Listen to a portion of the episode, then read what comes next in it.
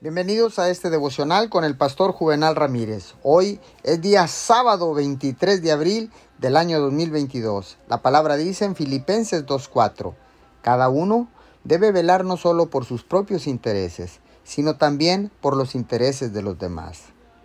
Déjeme decirle que toda persona necesita ayuda. Todos necesitamos ser animados, edificados, valorados y apreciados. Y usted puede ser esa bendición que alguien más necesita. Dios no solo quiere bendecir su vida, sino que quiere que usted sea una bendición para quienes tiene a su alrededor.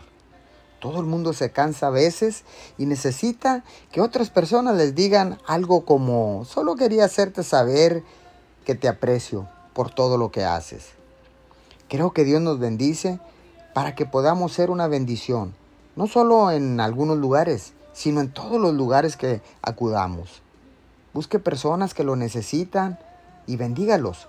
Comparta lo que tiene con ellos, que son menos afortunados que usted. Dé una palabra de aliento y sea amable. Cuando vive para satisfacer las necesidades y alentar a los que le rodean, encontrará un gozo inefable en el proceso. Señor, gracias, porque ahora sé que soy un representante tuyo para el mundo que me rodea.